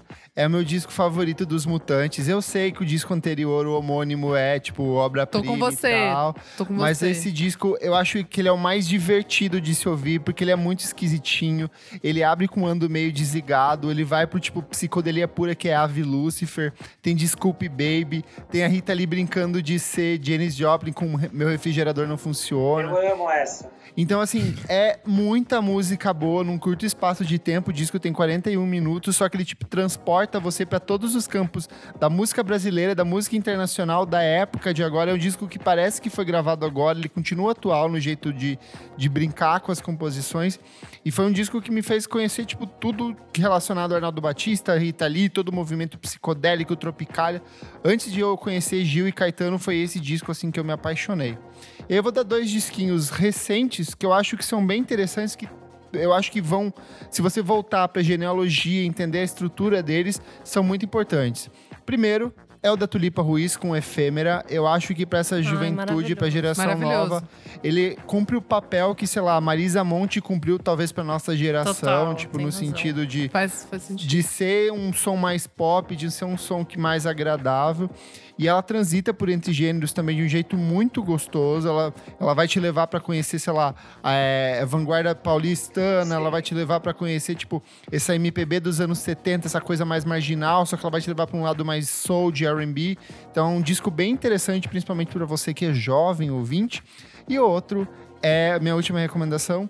Luísa Lian com Azul Moderno. Eu acho que ela faz o que é mais interessante na música popular brasileira, só que ela reinterpreta de um jeito meio eletrônico, com muito ruído, com produção de trap, com batida de hip hop, com pegada de R&B, com experimentação. Então, assim, é a boa e velha MPB que a gente conhece, que a gente gosta, só que tipo de um jeito remodelado e novo. Boa. Gente, posso, posso falar um que eu acho que se eu não falar vai ser um desrespeito com a Elo do passado Com a minha Fala. história. e com a história da música brasileira também, que é o Jorge Benjor, cara, que a Eu gente ia falar o nome dele. é Precisa, precisa. Eu acho que a gente precisa falar. é, eu ouvi muito, eu esqueci de falar, mas eu ouvi muito com, assim, 17 anos de idade. Foi um aprendizado, assim, linha de voz, construção de música, os instrumentos, né? é, inserção de orquestra. Então, assim, A Tábua Sim. de Esmeralda é um disco O que maravilhoso. ele faz musicalmente é um absurdo, assim. Tipo, É um muito absurdo. O samba esquema novo, o jeito que ele perverte Samba a bossa nova, novo. sabe? Tipo, ele dá um novo. Tipo, sei lá, o João Gilberto fez uma coisa, ele fez isso, só que de um jeito muito mais brasileiro, mais ensolarado, muito mais divertido, sabe? Acho que a gente lembra dele como farra, né? Até porque, Sim. sei lá, ele fez muito. Todos os shows dele, já fui em show dele agora. É muito farra, é muito, É muito tipo, farra. Mas dançar. é que isso é anos 80, 90, né? Tipo, pra trás ele tem muita coisa. Muita coisa e muita música, tipo, com muito detalhe, muita música muito bem trabalhada, muita música. Tipo África assim. Brasil é muito bom. Ai, Maestria perfeito. verdadeira, cara. Então acho que é um Nossa, artista... Negro é lindo, Força Bruta. A sequência que é Jorge Ben, que é aquele da capa colorida de 69, com Força Bruta e Negro é lindo, assim, são ah, perfeitos. Todos, Nossa, dá muito pra bem lembrado, tudo, né? pra- Tem muita coisa pra ouvir dele, porque se você gosta de rock, se você gosta de pop, se É, você gosta de é, show, se você gosta de, é de qualquer isso. coisa, ele vai fazer Tem. de um jeito diferente. Então vai Se lá você ouvir. gosta de psicodelia holística, Você tem Se que você ouvir gosta bem. de Al Green, você gosta, sabe? É, tipo assim. o Bem, que é aquela capa branca. Sim. É, A capa branca, assim, esse aí é. Nossa, esse é tudo. Então, assim, não podemos esquecer. Foi um erro da Engraçado da que a gente parte. fez essa recomendação para os ouvintes e eu tô, tipo, salvando todos eles aqui. Eu já, eu escrevi, pra tô escrevendo aqui. Tô no papelzinho escrevendo tudo. Olha, então é isso, lindo. montamos É a nossa isso. listinha, trouxemos nossas dicas de como começar a ouvir MPB. Acho que é tipo muita coisa, não tem exatamente um caminho certo. A gente tentou guiar alguma coisa, mas no fundo é siga o seu coração e não se deixe guiar pela pressão dos outros. Vai no seu tempo, vai Boa. É, vai se um apegando no tempo você mergulhar nesses gosta. artistas. É isso, totalmente. É isso. Vamos pro próximo bloco, gente? Bora. Bora. Não paro de ouvir.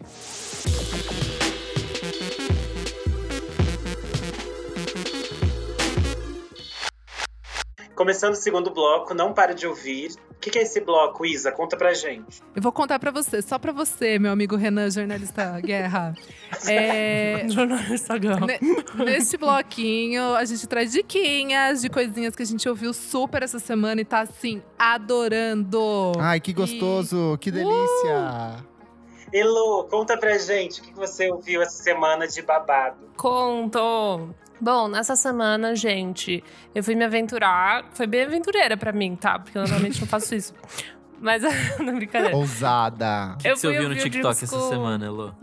Não, não, foi. Eu ouvi rock essa semana. Isso Ah, Linda! Rau. Cuidado não roubar. Cuidado não roubarem as minhas dicas, hein? Bom, não sei se alguém vai dar, mas eu fui ouvir o disco novo do Dear Hoof. Future Ai! Teenage Cave Artist. Não ouvi. aí? E aí? Eu achei legal, né? Tipo, é um disco que tem um conceitinho, tipo, é uma coisa meio é, apocalipse, e daí, tipo, as- a população, tipo, sei lá, se fudeu e todo mundo voltou pro, pra, tipo, natureza e tal. E é como se fosse essa ideia de, tipo, teenagers. Ai, não sei se eu gostei. Brasil 2020. Mas é, é documentário tipo, daí- ou é o quê? Não, é tipo só esse, meio que esse, é esse tema desse disco, e daí é tipo é, instrumentos meio. Tá meio apocalíptico as paradas, só que é tudo meio gravado em celular e computador, assim, né? Então não tá muito rock and roll. Ele tá um pouco low-fizão, assim, a bateria e tal. Então não pega pesadão, assim. Ai, eu larguei Não. eles há tanto tempo, porque eles lançaram tanta coisa merda na década passada. É, então, Nossa, eles têm sim. muito disco. Eu não sou uma pessoa que, tipo, nossa, super Aham. acompanha o trabalho deles. Não é o caso, assim. É mais porque eu acho a mina mó true, e daí eu fui ouvir esse, assim. E eu achei da hora. Tipo, eu gosto da, do uso Esse do que baixo, assim, que às vezes Gostou sai de e graça. entra. Sim. E eu achei massa, assim, esse conceitinho, essa ideia desses adolescentes no futuro, tipo, é, retornando à arte, sabe? Retornando a tudo isso, assim, eu achei meio massa. Tá parecendo Não sei, aqueles filmes divergentes lá, aquelas coisas. Tipo, super divertido. Sabe? né? Tá me dando um pouco não de sei o que raiva, eu não acho sei. não sei você, assim. mas tá me dando raiva. E tá me Tipo, lembrando a capa, daquele. A da capa do disco é tipo como se fosse uma pintura numa. numa, Ah, numa- não. Não, Eu acho que eu tô Não desanimando. vem atrapalhar a dica, não, Isa. Desculpa, a capa perdão. do disco é como se fosse uma pintura numa. numa. numa parede, Rupestre. assim. Rupestre, é, tipo, mas é um celular iluminando uma criança, sei lá, tipo, eu não sei explicar, Não, Isa, sabe? volta o bode aí que realmente bateu aqui também. Mas enfim, gente, não sei. Vai ouvir.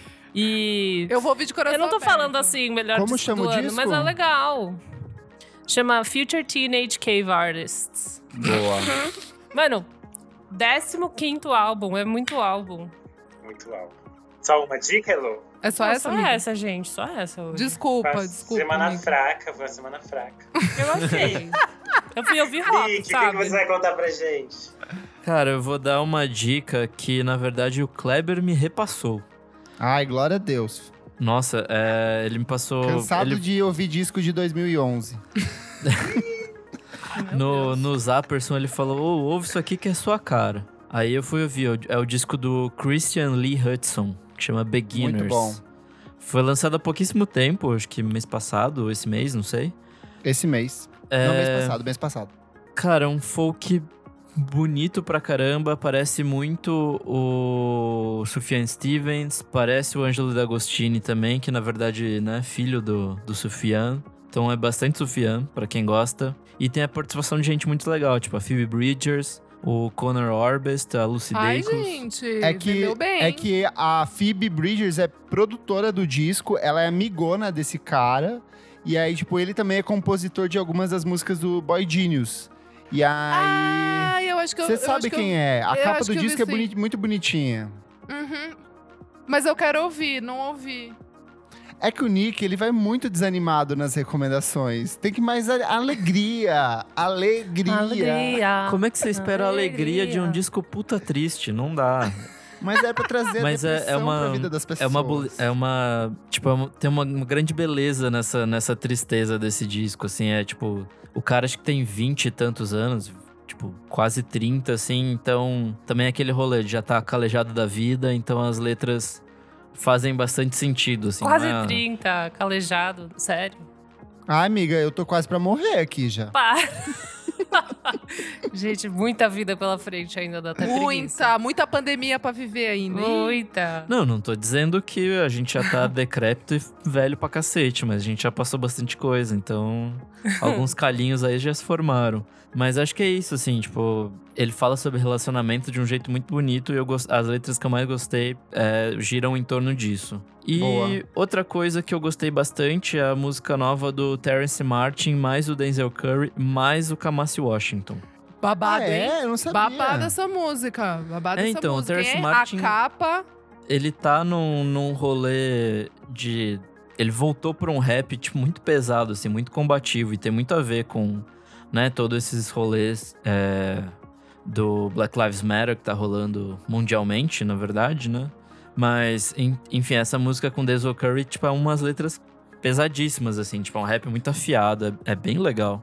Ô, amigo, uma, uma dúvida que eu fiquei quando eu ouvi. Ela saiu tem uns quatro dias, né? Ela já tinha sido pensada antes ou eles fizeram no, no vulco do negócio? Você sabe isso? Eu acho que já é um projeto que está sendo gravado faz tempo, Ah, mas não, assim, não essa foi, não é uma. gente. Essa música é, é para isso, foi feita pra na- isso? É. Eu acho que eles tinham um esboço, mas eles devem ter mudado alguma coisa, que foi justamente o que aconteceu com o Run the Jewels também no disco deles.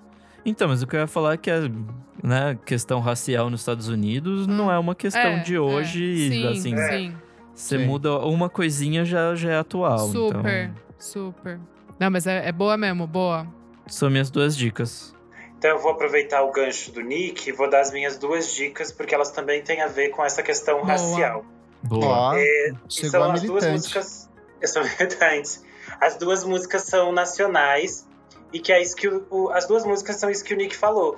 Elas não foram pensadas para esse momento, mas a gente sabe como essas questões são cíclicas e todo ano elas se repetem. A primeira faixa que eu vou indicar é o single chamado 80 do Bruno Capinã, que ele escreveu no ano passado, pensando no assassinato do Evaldo dos Santos Rosa, que foi assassinado com 80 tiros no Rio de Janeiro. E a faixa fala realmente sobre o assassinato das populações negras no Brasil é pela polícia. E é uma faixa super simples e direta, tem uma base meio eletrônica e tal, mas ela é bem pesada, assim, bem soturna. Boa. E aí a outra faixa é do Zé Manuel, que se chama História Antiga, e é uma faixa que ele também escreveu no ano passado, só que ela trata de uma outra perspectiva. A música tem uma ideia meio de como se ele contasse essa história do futuro e a história que se passa em 2019 é apenas uma história antiga num mundo em que a polícia é, matava os, os negros, sabe? Então tem uma perspectiva meio de um futuro diferente, regido por Xangô, é uma coisa bem legal assim. E essa Bonito. faixa nova, essa faixa nova do Zé é uma é o primeiro single do novo disco dele que deve sair mês que vem, eu acho. E o Zé Manuel é um artista muito legal. Para quem ainda não conhece ele, vale buscar os discos anteriores. Ele é um pianista e tal. Boa. Boa. Boa. Isa, conta pra gente então as suas diquinhas.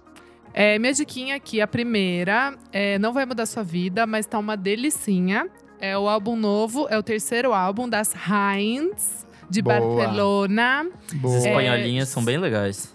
Muito legal. Se chama The Prettiest Curse. É, são 10 faixas, é curtinho, como eu gosto. Albinho, acho que tem uns 35 minutos. Super divertido. O primeiro e o segundo álbum delas, eu ficava meio de tipo. é, acho que elas ainda não chegaram no que elas queriam fazer. Elas Ai, ficavam como meio não? pre- Eu, eu achava que elas ficavam meio presas, é, tipo, a meio que querer fazer um rockzinho, sabe? E aí nesse Presa é álbum eu tu. acho.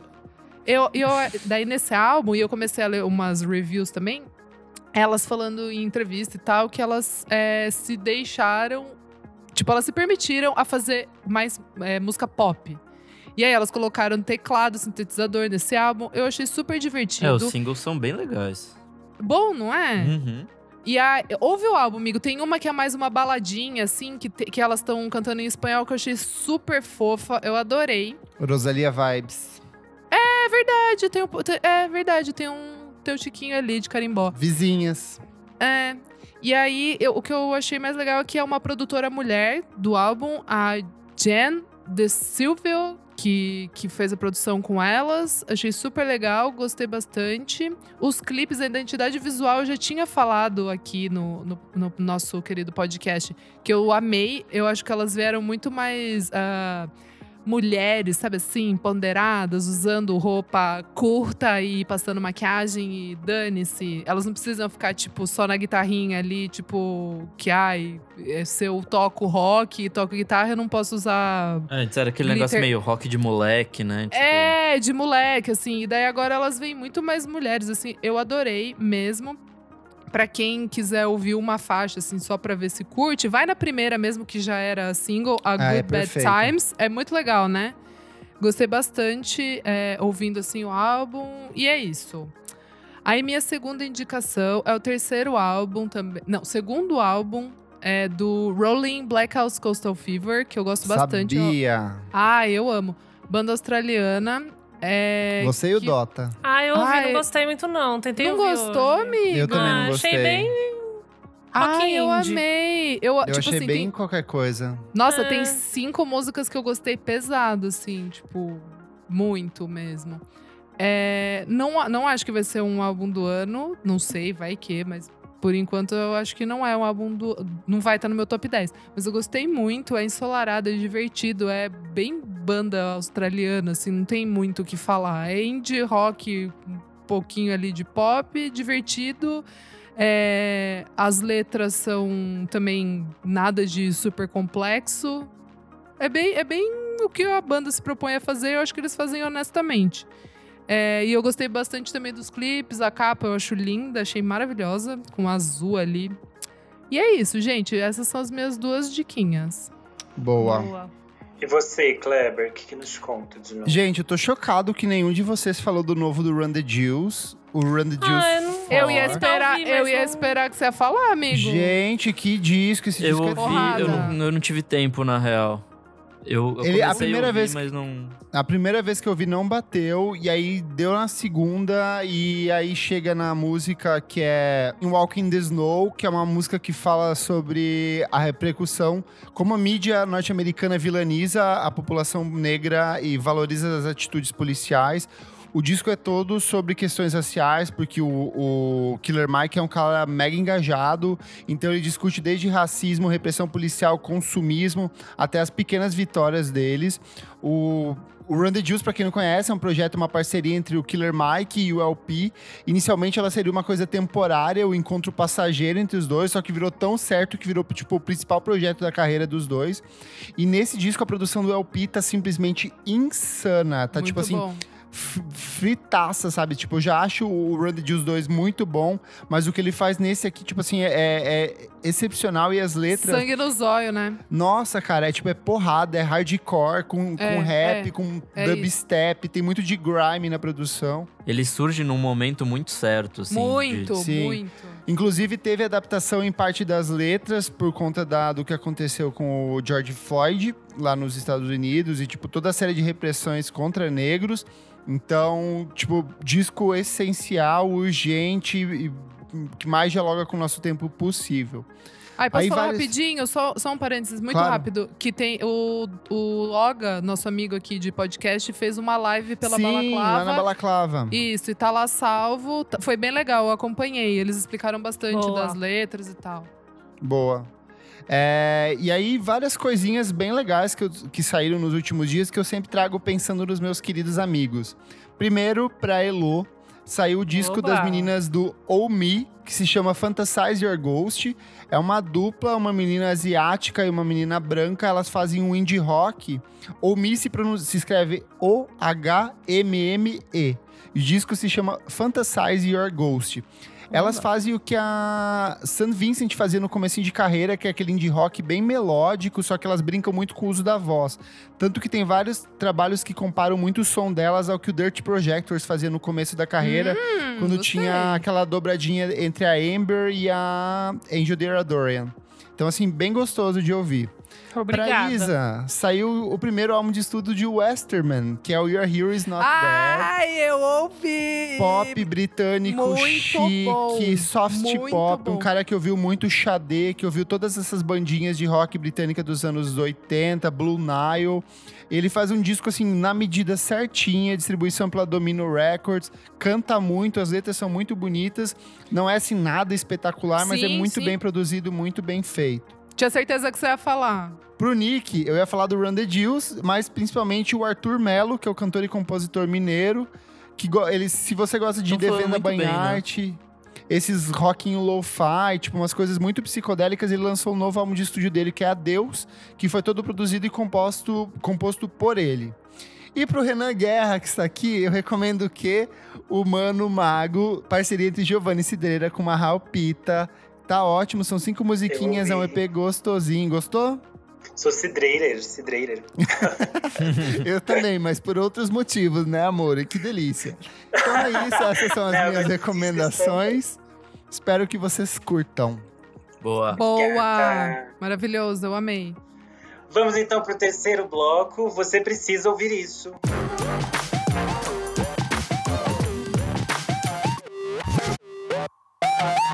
Começando o terceiro bloco. Elô! Terceiro bloco, você precisa ouvir isso.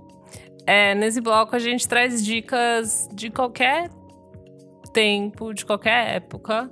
Pode ser um disco, um documentário, um livro, o que você quiser também. A gente fica bem livre agora. Ah, eu amo. É. Renazito. Já que a gente falou de música brasileira hoje, a minha dica é um programete que tem no canal Brasil, e você pode assistir no YouTube, que se chama Arte na Capa. Só pra você Eu jogar no amo. YouTube. Arte na Capa, canal Brasil, e eles contam em três minutos a história de algumas das capas mais importantes da música brasileira. Então tem coisa muito legal. Loborges, Elza Soares, Clara Nunes, é Joyce, um monte de coisa. Então vale bastante a pena pra quem gosta de música, pra quem é designer, essas coisas todas. Boa. Bom demais. Boa. É, Klebs. É, vamos lá. Nessa semana saiu o disco novo do No Age, que se chama Guns Be Gone. E o disco é excelente, só que eu quero recomendar, na verdade, toda a discografia do No Age. É uma banda de punk, noise rock californiana. Eles começaram na década dos anos... Nossa, são- já passou duas décadas, meu pai. É, a gente tá velho. Tá? Eles começaram nos anos 2000, no começo dos anos 2000. Era um projeto bem de experimentação, tanto que o primeiro disco deles, que é o Weirdo Reapers, é tipo meio que uma coletânea dessas ideias que eles iam experimentando em estúdio. Mas eles foram galgando bastante terreno nas principais publicações internacionais, muito por conta dessa comparação que eles tinham é, de lembrar muito Sonic Youth e essas bandas tipo de art rock, de rock mais experimental.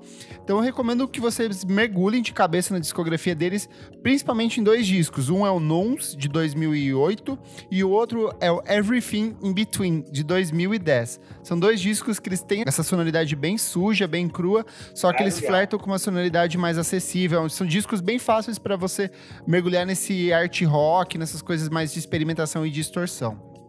Boa. Outra coisa que eu não paro de ver é na Netflix um anime chamado Dorohedoro, que conta. É, é tipo assim, é o anime mais louco que eu já vi em muito tempo. Assim, visualmente é é uma estética muito específica, mas você acompanha dois universos. Um que é o, é o é o buraco e outro é a cidade dos magos. E você acompanha o cotidiano do Kaiman, que é um homem com cabeça de lagarto porque foi enfeitiçado por um desses feiticeiros e ele precisa descobrir a identidade dele. É muito louco, é extremamente psicodélico, tipo, tem cogumelos e coisas muito malucas surgindo o tempo inteiro. Tem, tipo, a droga, a cocaína deles é tipo um pó preto que é feito de mágica.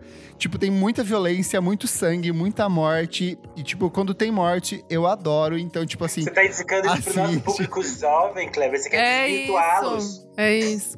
As bobeiras. As bobeiras que esse menino fala. Deixa eu parar com isso. Vamos, vamos focar no negócio mais sério aqui, Nick. Bom, é, minha dica dessa semana é um canal de YouTube que chama Som de Peso, do Bruno Ascari. É um cara que Ó. é bem legal, eu conheci faz pouco tempo.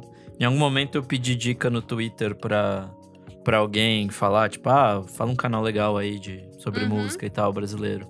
E, enfim, ele fala muita coisa sobre rock, sobre música brasileira, tipo esse rock mais sessentista e tal, 70, os clássicos, né?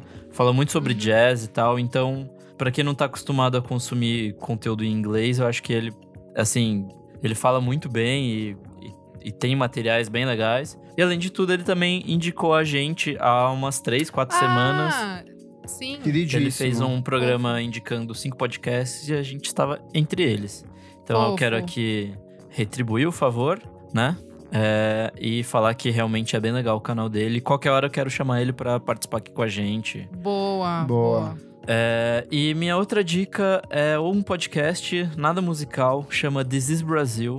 Pra quem tá precisando desopilar um pouco, ouve isso porque é uma das melhores coisas que já surgiram da história dos podcasts Para, brasileiros. para. É bom This mesmo. is Brasil?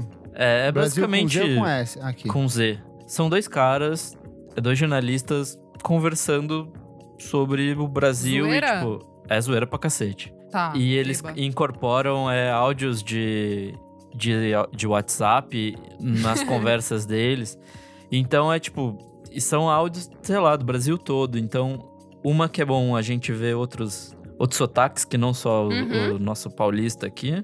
E é engraçadíssimo, assim. Tipo, ouve o- eu que não gosto de futebol, ouvi o primeiro que eles falam de futebol. E é maravilhoso, assim. Tem a participação do Caíto Manier e tal. É bem legal. Só dá o Hum, play aí boa. que é, são risos garantidos. As capas são excelentes. Cara, é, é muito maravilhoso. É muito maravilhoso. E é isso. Boa. Elô. É, bom, gente, essa semana, na verdade, uma amiga minha me recomendou uma live de uma artista que eu não conheço e eu vou recomendar as lives dela, mas tudo bem. Chama Tereza Cristina, uma cantora. Ai, a Teresa Cristina é um babado. Então, eu não conheço o trabalho dela. Sambista. Uma amiga minha falou: Meu, você tem que ver essa live que a Tereza, Tereza Cristina fez Gente, Ah, é Gilberto do Gil? Gente, Ai, Você vai sabia. chorar, você vai não sei o Gente, quê. a E eu Tereza falei, ai, Cristina- tá bom que eu vou chorar, né? Tipo assim, sei lá, né? Ela tá cantando Gilberto Gil, se acalma, tipo. Menina, tipo, é tipo duas horas de live, eu chorei a live inteira. Ela está cantando realce. Nossa, Talvez seja o é, momento que a gente é, está vivendo também. É, né? eu acho que é um Tipo, pouco disso também. Gente, Ela é eu tenho chorado. Esses dias eu chorei com a história de um cachorrinho que ele tinha paralisia ah, não, para, nas para, patas. Para, Kleber, Não E ele era não. cuidado por uma planta, Kleber. por uma pomba que tinha problema neurológico. E tipo, eu chorei muito disso. Eu chorei ontem achei a história com, mais linda do mundo. com os artistas homenageando a Alcione, porque o homem xingou ela, e a Marisa Monte de Javan, a Maria Bethânia Deus eu acordei e chorei.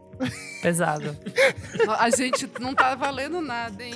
Mas as O único que não fazem chora é o Nick. também. Os da Tereza fazem chorar. Ela com o Gil, ela com o Antônio Pitanga. Todas as pessoas que entram na live dela. Ela é maravilhosa. É muito legal. Eu, eu vi a do Gil. é, ela tá, na verdade, relembrando Realce, que é um disco bom, mas que realmente, tipo, eu nunca, eu nunca ouvi muito assim. E é interessante, ela canta tipo a capela, ela só tá lá cantando, sentindo pra caralho, não tem nenhum instrumento nem nada. E ela fala um pouquinho, assim, do porquê que ela significa tanto pra ela, né? Então é muito legal mesmo. Ela fala algumas palavras do Gilberto Gil, tipo.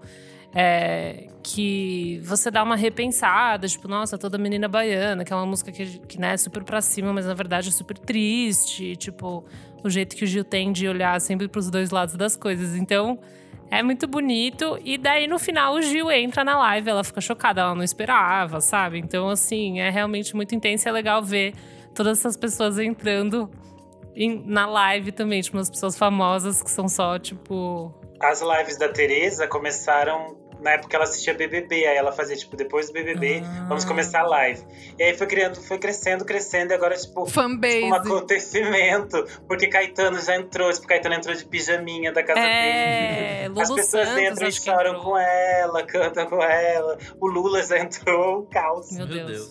Meu, é legal ver essa galera mó famosa, tipo, numa câmera bosta do celular, né? É Falando, ótimo. Tendo problemas técnicos de internet. Tipo, sei lá, é divertido. E daí Humaniza, né, Elo? tá lá no feed dela e você pode ver. Daí você pode ver ela chorando com o Gilberto Gil. O Gilberto Gil, tipo, tocando um, um violãozinho deitado na cama dele.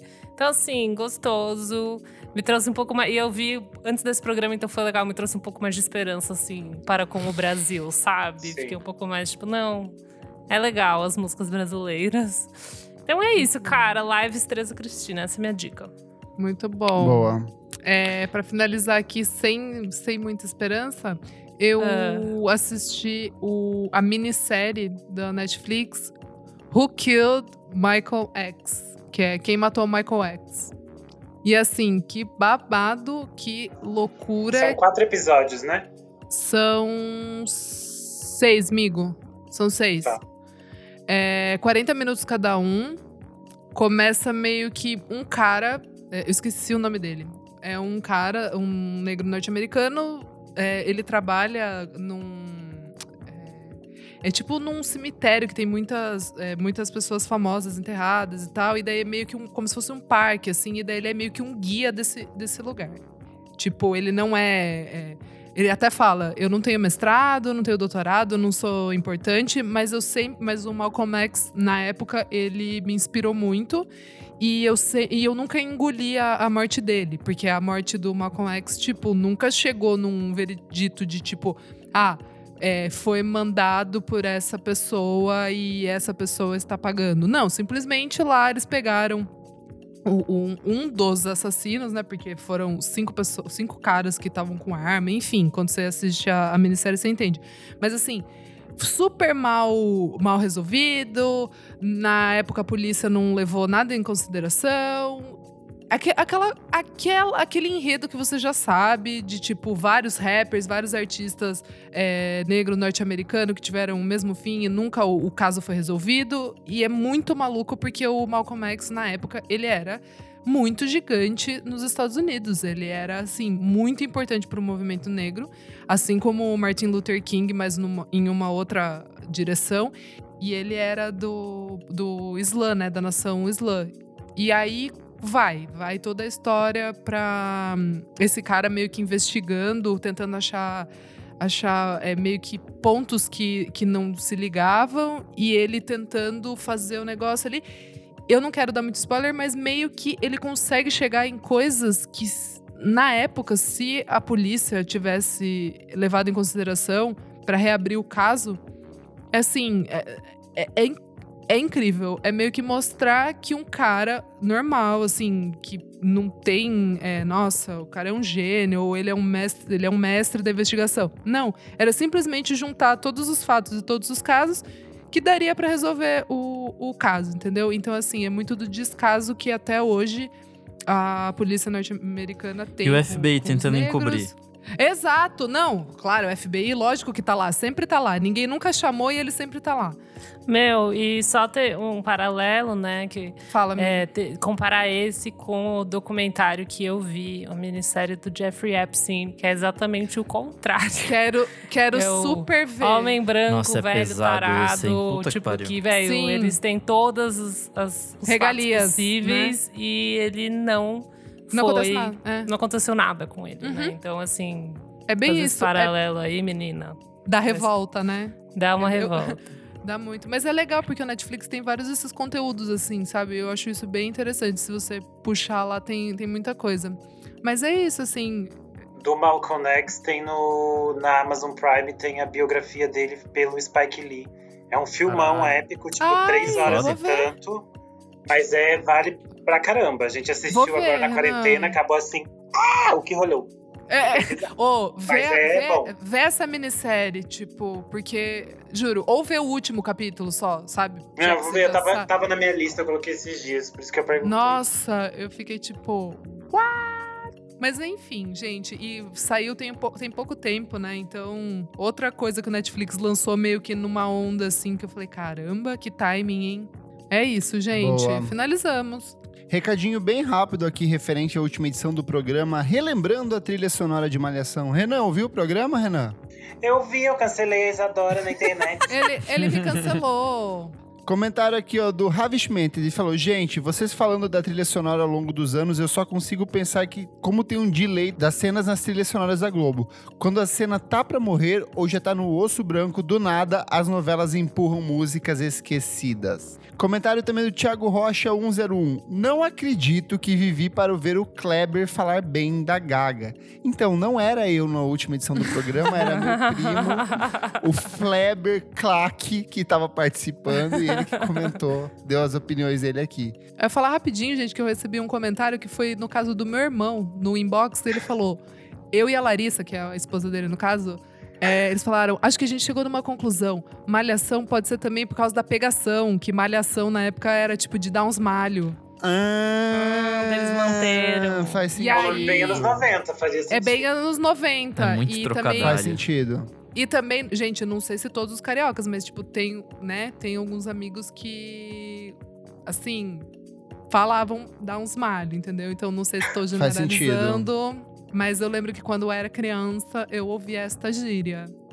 E o último comentário aqui é da Raíssa Galvi. Ela falou: Eu não acredito que só descobri em 2020, por causa de vocês, que a personagem da Marjorie Chiano na série é baseada na música do Capital Inicial. Eu também não sabia, é verdade. É, não, relevante. tinha ligado, não tinha ligado as pontas. Certinho? Certinho. Bora. Então é isso, gente. Muito obrigado pela sua audiência. Obrigado ao nosso convidado, professor, doutor, jornalista e documentarista Renan Guerra. Obrigada. sempre participando, alegrando as nossas noites aqui. Eu sou o KleberFac no Instagram, dicas diárias de música todos os dias, ou no arroba Miojo Indie no Twitter. Eu sou arroba Elocliver no Twitter e no Insta, arroba Revista Balaclava no Insta. E queria também dar um recado que tem uma, uma galera organizando uma iniciativa muito legal que chama Sobrevivendo ao Corona, que eu tô me voluntariando. Então é só pro, procurar lá no Instagram Sobrevivendo ao Corona e você vê como você pode ajudar. Acho que é rapidinho, você consegue fazer coisa de casa, você consegue doar dinheiro, se você puder sair de casa, você sai. Então é isso, acho que vale a pena dar uma procurada. Boa. Boa. Ai, que legal. Sobrevivendo underline ao underline corona. Isso. Boa. Boa. Eu sou arroba Almeida Dora no Instagram e arroba Almeida Dora Underline no Twitter. Sou o Nick Underline Silva no Twitter, Nick Silva no Instagram. E a gente de novo deixou o convidado por último. A gente é muito mal educado. Nossa. Não, porque é pra fechar, gente. É o chique. Que depois sou- volta pra encerrar o programa. Eu sou underline Renda Guerra no Twitter e no Instagram. E tem algumas entrevistas bem legais que estão saindo no Screenel. Vai sair Clarice Falcão, Zé Manuel, algumas outras coisas. Então vocês podem acompanhar por lá. Boa. Eu vi o seu da Boa. Adriana Calcanhoto. Um beijo. Calcanhoto, pra quem é calcanhoto, tá lá também. Eu vi. Boa. E não esquece de seguir a gente também, arroba podcast VFSM em todas as redes sociais. Segue a gente na sua plataforma de streaming favorita. Muito obrigado pela sua curtida. E, se puder, apoie a gente no padrim.com.br. Muito obrigado. Até a próxima edição do programa. Tchau, tchau, brasileiros. Tchau, Beijo. tchau. Tchau. Nossa.